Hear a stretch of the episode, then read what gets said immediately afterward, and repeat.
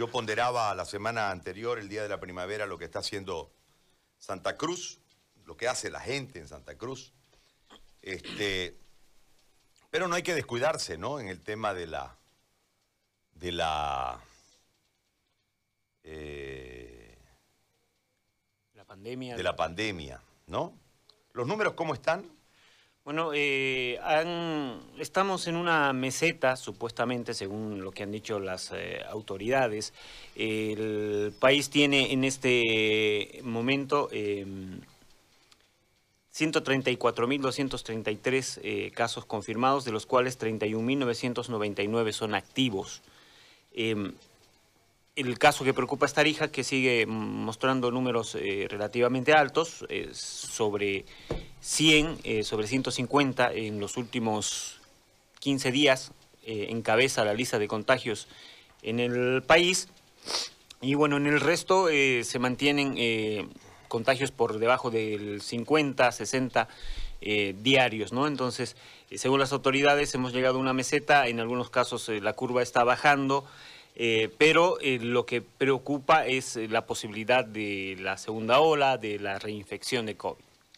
Cuando nosotros hablamos de la falta de estrategia, es porque en un momento la estrategia supuestamente estaba marcada a cortar el eslabón de contagio. No se consiguió. La propia normativa que se nos impuso, generando la salida por dígitos del carnet de identidad, generó el contagio. A esto le sumamos el contexto político para que veamos el daño de la búsqueda del voto a través de los bonos para después bajarse. Por eso hablamos de una incoherencia en todo el accionar de la presidenta y su gobierno. Es decir, el objetivo de los bonos genera un impacto en la salud.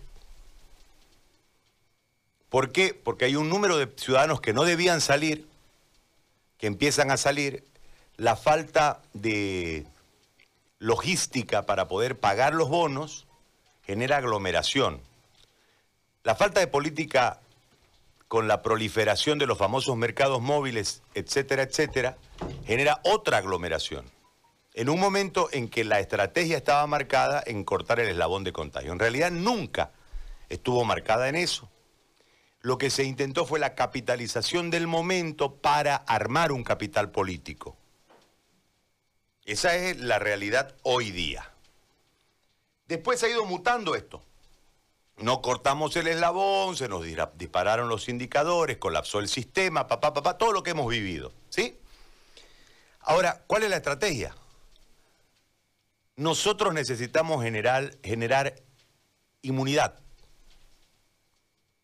Para generar inmunidad necesitas que el virus actúe en tu, eh, permita que tu cuerpo actúe. Entonces no es que voy a tomar todo para dejar de sentir los síntomas. Claro. Porque si tomo todo para dejar de sentir los síntomas, elimino al COVID-19, pero no me genero inmunidad, lo cual me produce un factor de riesgo al volver a exponerme al virus. IgG en la inmunidad. Entonces, no tenemos clara la estrategia. En ese marco, la preocupación del doctor Flores está marcada desde esa perspectiva. Y por eso nosotros queremos que hoy él nos explique este cuadro. Él muy gentilmente me envió ayer una información que he estado leyendo, tratamiento e inmunología en el SARS-CoV-2 COVID-19. Y están, es muy claro, vamos a tratar de, de eh, subirlo a las redes nosotros para que ustedes lo tengan como información, pero voy a leer las, las conclusiones porque quiero que él nos desarrolle todo esto, para que ustedes, vamos a hacerlo al revés, desde la conclusión entiendan la explicación para ver hacia dónde vamos, ¿ok? Los pacientes que no titulan IgG, después de cruzar la enfermedad, deben mantener las medidas de bioseguridad. Con mayor énfasis después de tres meses de cruzar el cuadro, esto por el riesgo de la reinfección. se, desintoniza, Iván, a la, eh, la radio. Las personas riesgo deben evitar cruzar el cuadro bajando la carga viral. Si cursan el cuadro, no se, no se debe buscar la inmunidad, se debe buscar evitar las complicaciones.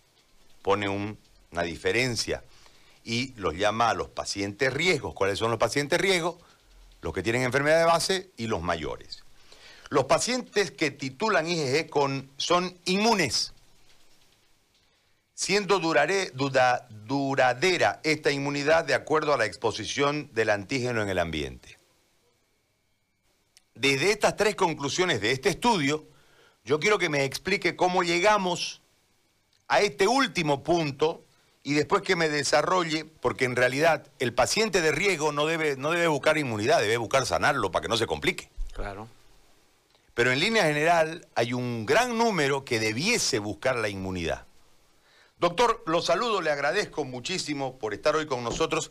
Si puede, por favor, plantearnos la explicación de todo esto que yo he intentado encuadrar para que la gente entienda de qué se trata y usted nos pueda ayudar desde el conocimiento, desde la enfermedad, desde haber contraído la enfermedad, que hoy usted, por ejemplo, es inmune, porque ha seguido expuesto al virus y esto ha generado que su IgG no baje. Todo este, todos estos detalles, este, como decimos nosotros aquí popularmente, como pa' kinder, para que nosotros lo podamos entender. Le agradezco mucho y lo saludo, doctor Flores, un gusto verlo después de algún tiempito. Muy buenos días, José Gary. Está muteado su micrófono, doctor.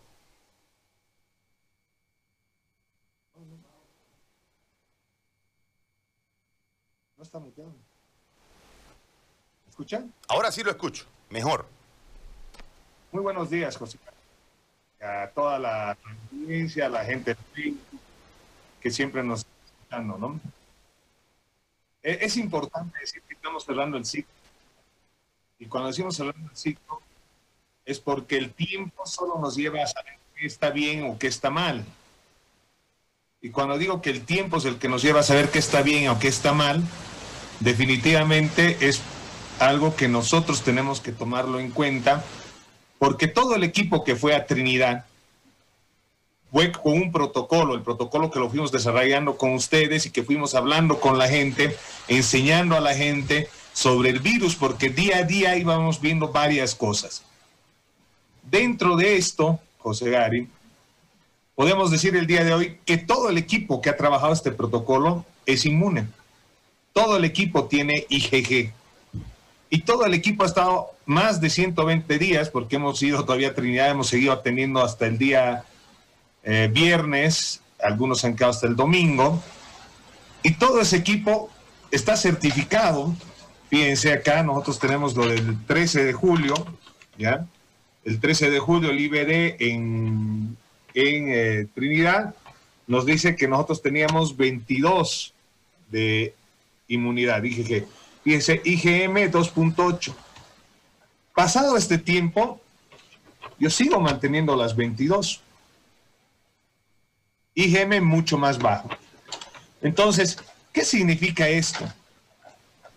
Significa que al transcurrir la enfermedad, al transcurrir el cuadro, nosotros tenemos que tomar en cuenta qué tipo de tratamiento vamos a hacer y qué es lo que estamos buscando, que lo hemos planteado en su momento. Nuestro protocolo busca la inmunidad. ¿Por qué? Porque desde China nos sacan un protocolo con acitromicina, con cloroquina, hidroxicloroquina, al final hasta la ivermectina, recién la que reconocen, y estos bajan la carga viral.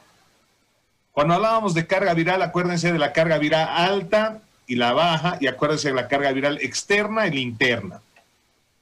La carga viral externa es el medio ambiente. ¿Y cómo la cortamos eso? Con los EPPs, con barbijo, con taparnos toda la cara, con máscaras, ¿no? ¿Cómo bajamos?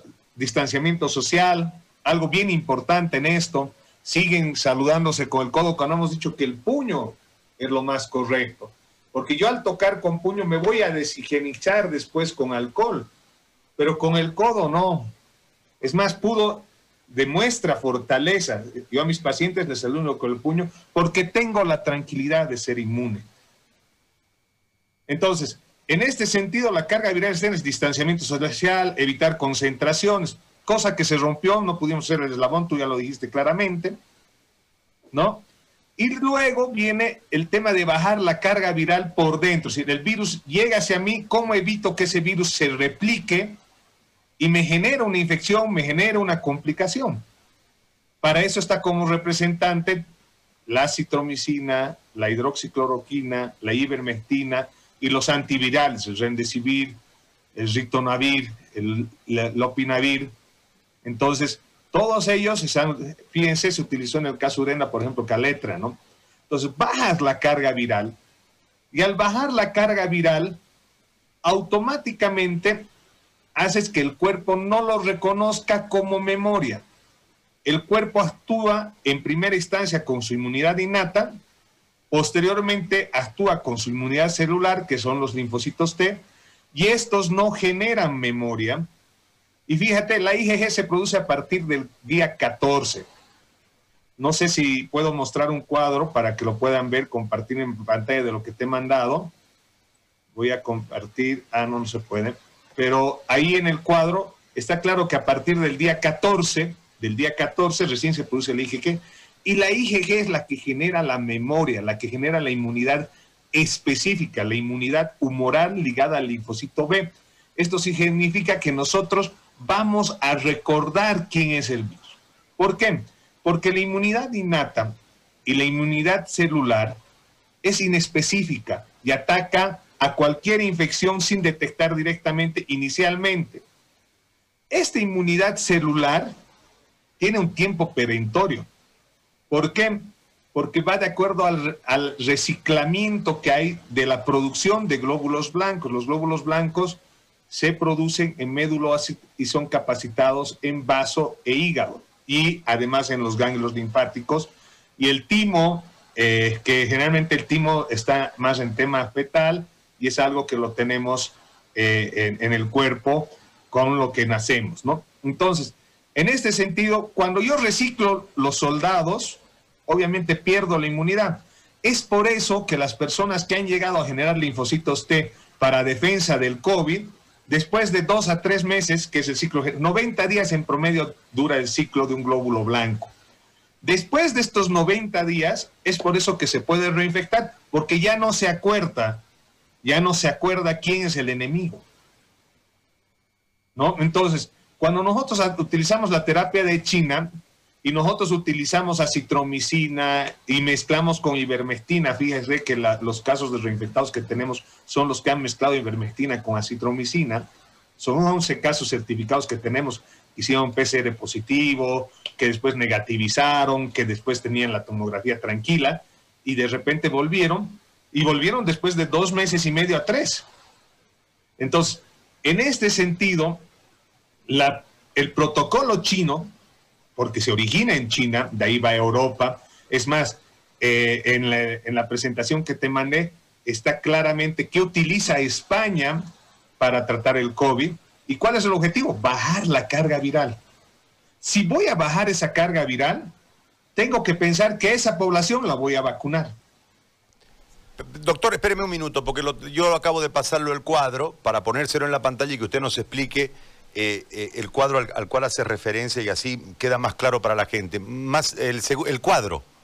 El, tercer, cuadro. el tercer cuadro. Ese. A ver, doctor, explíquenos. En este cuadro, fíjense, nosotros tenemos un periodo de ventana de seis días y al séptimo día el cuerpo comienza a producir IgM. Esta curva verde es de la IgM.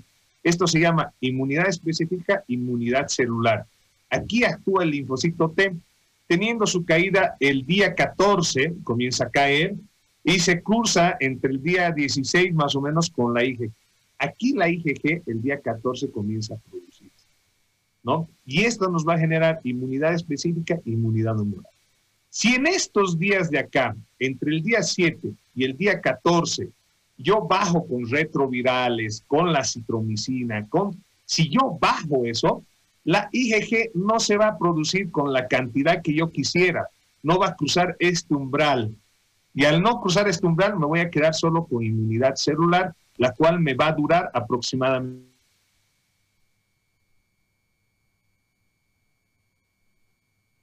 terapéutica europea va a generar que, que tengamos que ir a la vacunación, porque esas personas no van a tener memoria después de dos o tres meses, ¿no? No van a tener memoria y al no tener memoria, ¿qué va a suceder? Va a suceder que lo tengo que vacunar, ¿no? Porque esa persona a los dos, tres meses va a generar una nueva exposición al virus, porque no estamos libres del virus, José Gary. El virus ya está en el ambiente. El virus ya está. Fíjese, hemos hecho picos, que tú lo decías, hacemos un pico, y en este pico que hemos hecho, ahora hay una meseta, pero eso no significa que no nos estamos contagiando. Esto no significa que hay gente que está cayendo. Yo sigo teniendo pacientes en La Paz, sigo teniendo pacientes en Trinidad, sigo teniendo pacientes en Hulcha, porque siguen contagiándose. Es decir, los que no se han contagiado se van a contagiar y los que se reinfectan se van a contagiar. Pasó en Trinidad. En Trinidad tenemos, ahorita se está encontrando, es decir, Trinidad se encuentra ya saturada en terapia intensiva en los domos. ¿Pero por qué? Porque se han encontrado los pacientes que no se habían contagiado, que se están contagiando por haber vuelto a la normalidad, porque Trinidad volvió a la normalidad, y además se están encontrando los pacientes que se habían curado en, eh, en el mes de mayo, abril, mayo, se habían curado y ahora se están reinfectando. Si te das cuenta, acá cuentas mayo, junio, julio, agosto, ya pasaron tres meses y se están reinfectando. Tengo colegas en La Paz, colegas con los que hemos hablado, que ya habían cruzado el virus, habían hecho la terapéutica con acitromicina, ivermectina, y lastimosamente bajaron su defensa, no generaron IgG y hoy están reinfectados, están hospitalizados. ¿no? Tengo colegas en la Caja Nacional que han hecho el protocolo de tomar acitromicina, ivermectina, nunca han titulado IgG, nunca han titulado IgG, y en ese sentido esas personas tienen la posibilidad de contagiarse. Entonces, cuando hablamos de titulación de IgG, José Gary, es importante que nosotros, fíjense en el cuadro de nuevo, por favor, aquí está claro algo que sí se lo sabía hace tiempo, ¿no? Y hoy lo estamos haciendo, estamos haciendo más incidencia porque ahora tenemos la certeza de decir que la inmunidad duradera te la va a dar la IgG. Aquí está, te lo dice el cuadro que lo conoce todo el mundo, ¿ya? La duradera te la va a dar de IgG. La inmunidad temporal te la da la inmunidad celular. Entonces, si yo no genero IgG, si no titulo IgG, obviamente no voy a poder generar una inmunidad en tiempo prolongado. Y por ahí voy a estar pendiente a la, a la reinfección. Algo que es importante en este cuadro, José Gary, cuando hablamos de PCR, la gente llama y pregunta, ¿la PCR en tiempo real? Lo único que nos dice es la presencia genética del virus. Yo tengo pacientes que están con 60 días, 45 días y siguen siendo PCR positivos, pero eso no quiere decir que el virus esté activo. Eso quiere decir que hemos encontrado una célula, un macrófago, y en este caso sobre todo un histiocito, que es una célula grande, que es la que entra cuando hay mucha, mucho problema. Entonces, esta célula grande se lo come al virus y se lo come a la célula dañada. Al comérselo a la célula dañada, es como un transformer, un macrófago unen varios, eh, los que van a comer al virus, son varios comedores, se transforman en lo más grande, comen a varios virus, ¿no? Comen, hacen un barrido, se puede decir, hacen todo un barrido y se mueren y espera que venga todo el ciclo celular a comer de a poco. Si yo encuentro un histiocito, obviamente voy a tener el caso de que tengo el virus, pero el virus está inactivo, está muerto y ese virus ya no contagia. Entonces, hay mucho de pánico en el sentido, sigo siendo PCR positivo. Ha pasado por una neumonía, ha pasado por un proceso grande, hasta que elimine por completo a ese virus inactivo, va a pasar en total de 90 a 120 días. Entonces, tenemos dos líneas bien claras. Yo la tengo bien clara. Es decir, lindo sería poder encontrar a la población sin infección y trabajarlo. Por ejemplo, Brasil ha incrementado el tema de la ivermectina, les da cuatro días seguidos a doble dosis. ¿ya?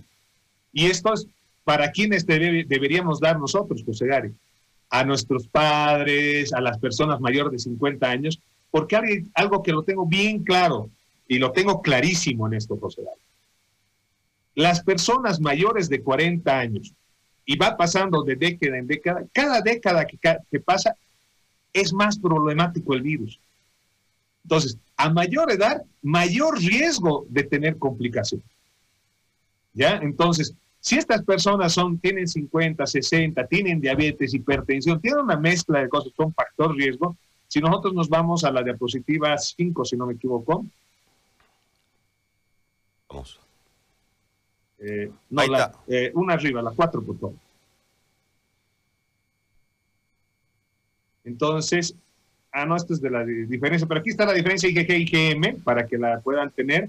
Pero vámonos bajando, por favor, si fuera tan amable. Aquí, fíjense. La población la tenemos que dividir en dos, José Gán. Ya no vengamos con bastante teoría. Vamos en dos. Señores, personas mayores de 40 años, mayores de edad, son mayor riesgo, tienen diabetes, tienen hipertensión, síndrome metabólico. Tengo que evitar que se enfermen y que si contraigan el virus, bajar esa carga viral para que el virus no haga enfermedad y no genere complicación. Entonces, cada eh, profesional debe tener un modelo claro de cómo va a ser la bajada de la carga viral para que ese paciente, a esta población me la voy a guardar para vacunarlo. Tengo que esperar la vacuna. Y la población común, niños, jóvenes, doctor, Doctor, ahí, paremos. Es decir, la población mayor a 40 años debemos curarla. Sin, sin, esperar que haya IgG y demás, y esperar la vacuna para que desde ahí venga la inmunidad. Esa es una. la vamos a dividir en dos. la carga viral, tanto externa como Para evitar complicaciones. Hay que la carga viral que no haga enfermedad, que no haga complicación, ¿no? Porque esas personas tienen tendencia a complicarse más a lo que va pasando la edad. Entonces, a esas personas las tenemos que clasificar. Ponte, en este caso, José Gari. Vos en tu casa debes tener personas con hipertensión, mayores de edad, tu papá, tu mamá, que son riesgos. Sí, sí. Entonces, yo en la lista ya digo, estos me los voy a guardar y si en algún momento están por enfermar, tengo que hacer un protocolo de ivermectina, el protocolo de hidroxicloroquina. ¿Qué protocolo voy a hacer? Para que esperen la vacuna, no se enferme y no se complique. Y si se enferme es con carga viral poca y no va a generar IgG. Lastimosamente no va a generar IgG porque no tengo que arriesgarme a que generen IgG. Porque al arriesgarme a que generen IgG se pueden complicar y pueden morir. Correcto. correcto. Es así.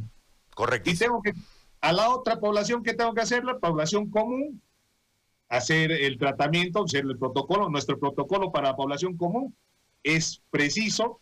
Se hace un tratamiento sintomatológico, lo hacemos en seguimiento sintomatológico y en base a eso hacemos que genere defensa. Y si el virus viene muy fuerte, bajamos defensa, bajamos todas esas cosas y hacemos que pase tranquilo el río y genere inmunidad. Fíjate que hemos comenzado a la inversa, ¿no? Eh, hemos protegido, es decir, hemos dejado que salga la gente mayor y ahorita no sabemos cuánta gente, niños y jóvenes están contagiados, ¿no? Yo te puedo apostar que mis hijos tienen defensa. Pero ¿qué estudio estamos haciendo trabajando sobre jóvenes y niños que se han contagiado? En tu caso, tus hijos, uno de tus hijos ya tiene la IgG. Sí. Entonces, ¿cuánto de, de gente joven tendrá ya la defensa en Santa Cruz y en Bolivia? ¿Por qué? Porque responden muy bien jóvenes, niños, son muy pocos casos los que se complican entonces, definitivamente, a ellos tenemos que hacer un protocolo para que generen defensa y generen inmunidad. Por eso a mí me llama mucho la atención que China genera el virus, China genera el protocolo de atención, y este protocolo de atención lo que apunta es que busquemos la vacunación y que tengamos que comprar la vacuna.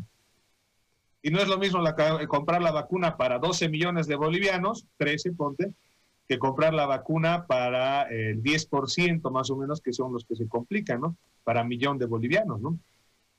Entonces tenemos que comenzar a clasificar a la población así, tenemos que trabajar sobre esa población, porque está claro, está claro que si mezclamos la citromicina, la ivermectina, si mezclamos el, el uh, hidroxicloroquina, que está dentro de nuestro protocolo del ministerio, ojo, no vamos a generar inmunidad, son muy pocos casos los que generan inmunidad, entonces no podemos, eh, tenemos que esperar después la vacuna. Y hasta esperar la vacuna, José Gary, eh, la epidemia ya pasó, la pandemia ya pasó, o vamos a generar segundos brotes, pero por reinfección. Y a mí lo que más pena me da en este momento, José Gary, definitivamente, es que gente que pensó que ya había cruzado el río, que ya estaba sana, que ya no tenía que tener problemas, Hoy nuevamente está volviendo a cruzar el río porque lastimosamente no generó eh, IgG. Ahora, le hago una pregunta más desde esta, esta nueva separación que usted, usted le plantea a la sociedad. Es decir, eh, dividir en dos la sociedad. 40 años para abajo, 40 años para arriba. En este marco, eh, ¿cómo debemos generar la identificación? Porque en realidad nosotros tenemos muchas dudas en relación a las estrategias que se han ido planteando. Hoy el escenario cambia porque al no haber un afán preelectoralista de parte de la Presidente, me parece que pueden ser más certeras las acciones en, eh, porque se, ha ido, se ha desvanecido la búsqueda frenética del voto y puede generar ella ahora un capital político a futuro, si lo vamos a ver desde la política, precisamente haciendo las cosas bien. En este marco, ¿A dónde tuviese que llegar este planteamiento técnico que usted en este momento hace ante la opinión pública, doctor, para poder hacer esto que usted en este momento nos señala, generando dos grupos, eh, cuidando a los de 40 para arriba, porque no vamos a buscarle IgG a los de 40 para arriba porque podemos arriesgar sus vidas, y generando en los de 40 para abajo la posibilidad de que se desarrolle la enfermedad y se transformen en inmunes. ¿Quién tiene que definir esta estrategia y cuán difícil es que el comité científico y todas las instancias puedan entender que los que saben son los que trataron la enfermedad? ¿No? Porque en realidad usted plantea una variante totalmente agresiva en relación a lo que nos han venido señalando, que nos dividieron en que los niños, los no sé cuántos, los, de base, los ancianos mayores a 60, etcétera, etcétera. ¿Dónde recae la decisión? ¿A dónde debemos acudir para que esto, usted que trató a tanto paciente y usted y muchos otros médicos más que pueden enriquecer este planteo, eh, pueda, pueda generarse una estrategia real de aquí en más? tiene que quedar claro, José Gary, que el que no genera IgG se va a reinfectar si es que está en contacto con el virus y no se vacuna. El que no genera IgG tiene que esperar la vacunación. Eso es claro. ¿Quiénes tienen que ser los actores de esto? El Comité Científico con el Ministerio de Salud tienen que ser los actores. Nosotros hemos atendido más de 10.000 pacientes, pero no todos eran COVID. Muchos ya habían vencido el COVID. La relación es casi uno a uno, es decir, por cada paciente COVID había un paciente sano. Entonces, en total, casi 5.000 personas han hecho el protocolo. De este protocolo, los que no habían consumido acitromicina y ivermectina, eh, es decir, que habían consumido acitromicina y ivermectina, eh, han caído 10 en realidad. Tenemos uno que está con reinfección, pero que no es el que había utilizado nuestro protocolo, y sí había utilizado el protocolo de citromicina y ivermectina mediante el teléfono. Entonces, hay que llamar también a las universidades y hay que comenzar a hacer la investigación, porque ya estamos a tiempo de agarrar a las personas y decir, ¿usted se enfermó? Sí. ¿Fue PCR positivo? Sí. Muy bien. Veamos si tiene IgG. Yo pongo de 40 hacia arriba porque he visto casos en Trinidad que de 40 con obesidad, con diabetes se complican, se complican, ¿ya? Hay gente joven que se complica también, pero es muy raro. Pero de 40 hacia arriba, con alguna enfermedad más, va.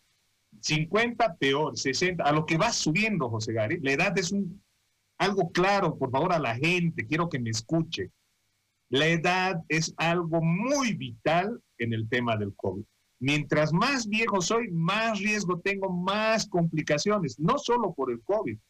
Haces el tratamiento COVID, le da una infección micótica, se complica el riñón, se complica. Hay gente que queda diabético post-COVID, por si las digo. Entonces, definitivamente a lo que va pasando la edad, el COVID lastima más, daña más el COVID-19. Entonces, en ese sentido, dividimos la población en dos, decimos quiénes van a vacunarse y quiénes no. ¿Cuántos niños se habrán contagiado? ¿Cuántos jóvenes se habrán contagiado? Porque yo al llegar a casa, digamos, enfermo y no sabía que estaba enfermo, tal vez contagié a mis hijos, más bien yo estaba en Trinidad, así que no. Pero mi esposa se contagió y mi esposa estaba en contacto permanente, dormía con mis hijos, entonces que mis hijos no hayan pasado, es más, yo les he hecho el tratamiento a mis hijos y tengo que de luego sacarles sangre para ver si tienen inmunidad. Entonces, Fíjense que hemos perdido el rumbo en el sentido de decir, Santa Cruz tiene 400 mil eh, casos, que ha, dicho la, alcaldesa. Entonces, 400 mil casos, ¿de qué grupo etario? ¿A cuántos ha, ha, visto por edad? ¿Estarán niños jóvenes en este grupo etario? Entonces, ¿por qué? Porque al final de cuentas, la mayor población en Bolivia, en Santa Cruz, el 78% son jóvenes, adolescentes y niños. Y esos son datos de Santa Cruz. Y fíjate que ahí podemos decir lo que decían los chinos, ¿no? El 20% se va a enfermar, el 80% es asintomático. Mentira. Lo que pasa es que los niños, los jóvenes, los adolescentes la pasan pitando, la pasan muy bien y están dentro de esa población.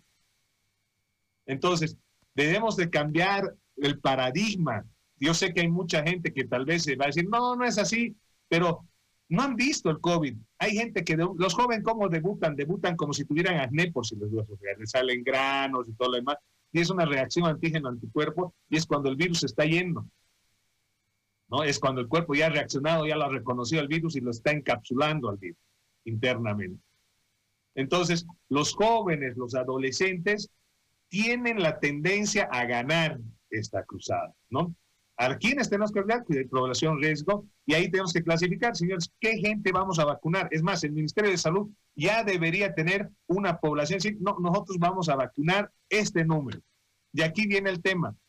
Al personal de salud, que es personal riesgo, por si lo dudas no lo puede ser. ¿Por qué? Porque la carga viral del personal de salud es alta. ¿no? Maneja mucho paciente, todo lo demás.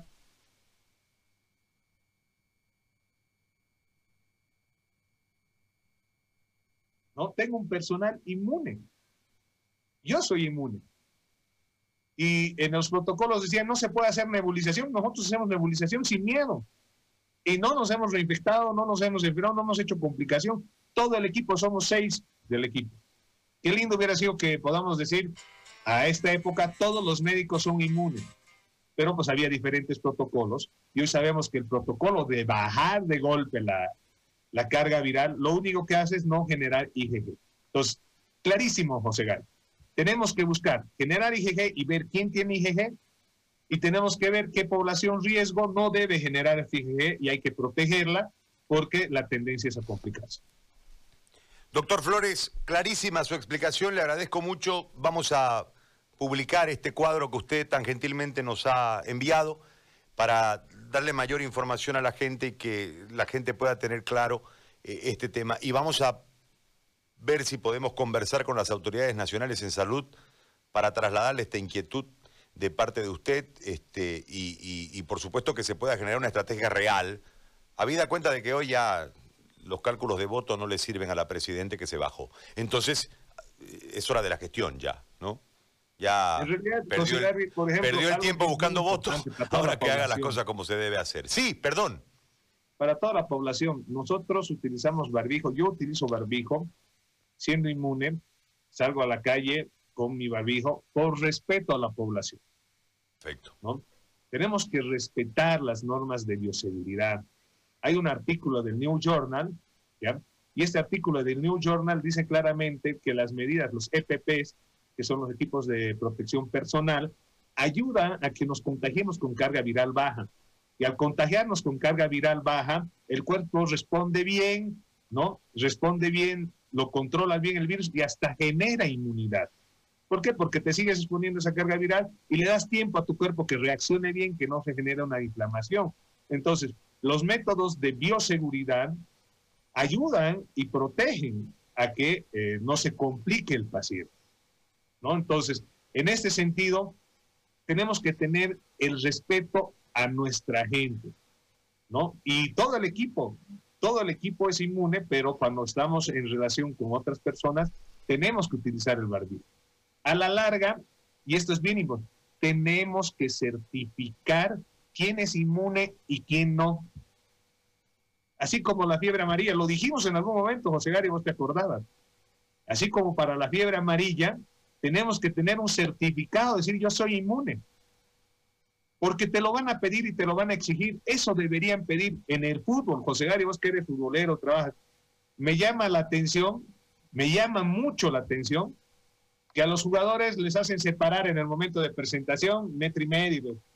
Cuando vas a cabecear, cuando, ¿a cuánto estás? Entonces, si hay un jugador contagiado, va a contagiar a otro en el fútbol. Entonces, ¿dónde tengo que certificar? Tengo que certificar antes de que entre a la cancha si esa persona es inmune o no. Si el protocolo exige, el protocolo exige la prueba previa, ¿no? Hay una prueba el día anterior al partido. Eh, claro, es que eso, habilita al jugador para jugar. Después el, tema de separación el tema de separación ya no importa. Vos tienes que garantizar que en ese partido o donde estés, en el supermercado, tienes que garantizar que esa persona no está enferma. Siguen tomando temperatura. La fiebre no es un indicador directo de que tengas COVID. Basta un resfrío común, basta un uñero. Si tienes uñero ya no puedes volar, José Gary. ¿Por qué? Porque vas a tener fiebre. Entonces, tenemos que repensar y tenemos que dar un paso más adelante porque tenemos que buscar la inmunidad, certificar la inmunidad. Así como yo tengo, como decía, ah, lo dijimos en algún momento, ¿no? Serían las autoridades, yo me enfermé, certifíqueme que es inmune. Y deberían comenzar el trabajo en todos los centros laborales. ¿Qué tienen que dedicarse a trabajar ahorita en el tema laboral? En tu oficina, José Gary, te aconsejo. Certifiquen inmunidad. ¿Quiénes de los que trabajan contigo ya tienen IgG? En el Ministerio de Salud, ¿quiénes del Ministerio de Salud ya tienen IgG? Y los demás hay que cuidarlos. Y hay que saber que se pueden o reinfectar o pueden enfermarse porque nunca estuvieron en contacto con el virus. Entonces, tenemos que identificar bien a quiénes proteger, porque lo que tenemos que evitar es muerte. Este virus es complicado, este virus produce muerte. Entonces, la gente tiene que darse cuenta que lo conocemos, pero no por conocerlo quiere decir que podemos hacer lo que nos da la gana. Respetémonos, José Gary, utilicemos los medios de bioseguridad, utilicemos el distanciamiento social, cuidemos a nuestros seres. Haz una lista en tu casa, hoy, señores, los que nos están escuchando, hagan una lista en su casa y quiénes son personas riesgo en su casa. Y esas hay que cuidarla y esperar que venga la vacuna, que va a ser solución para ellos. Pero los demás tenemos que ser inmunes. Muy amable, doctor. Muchas gracias.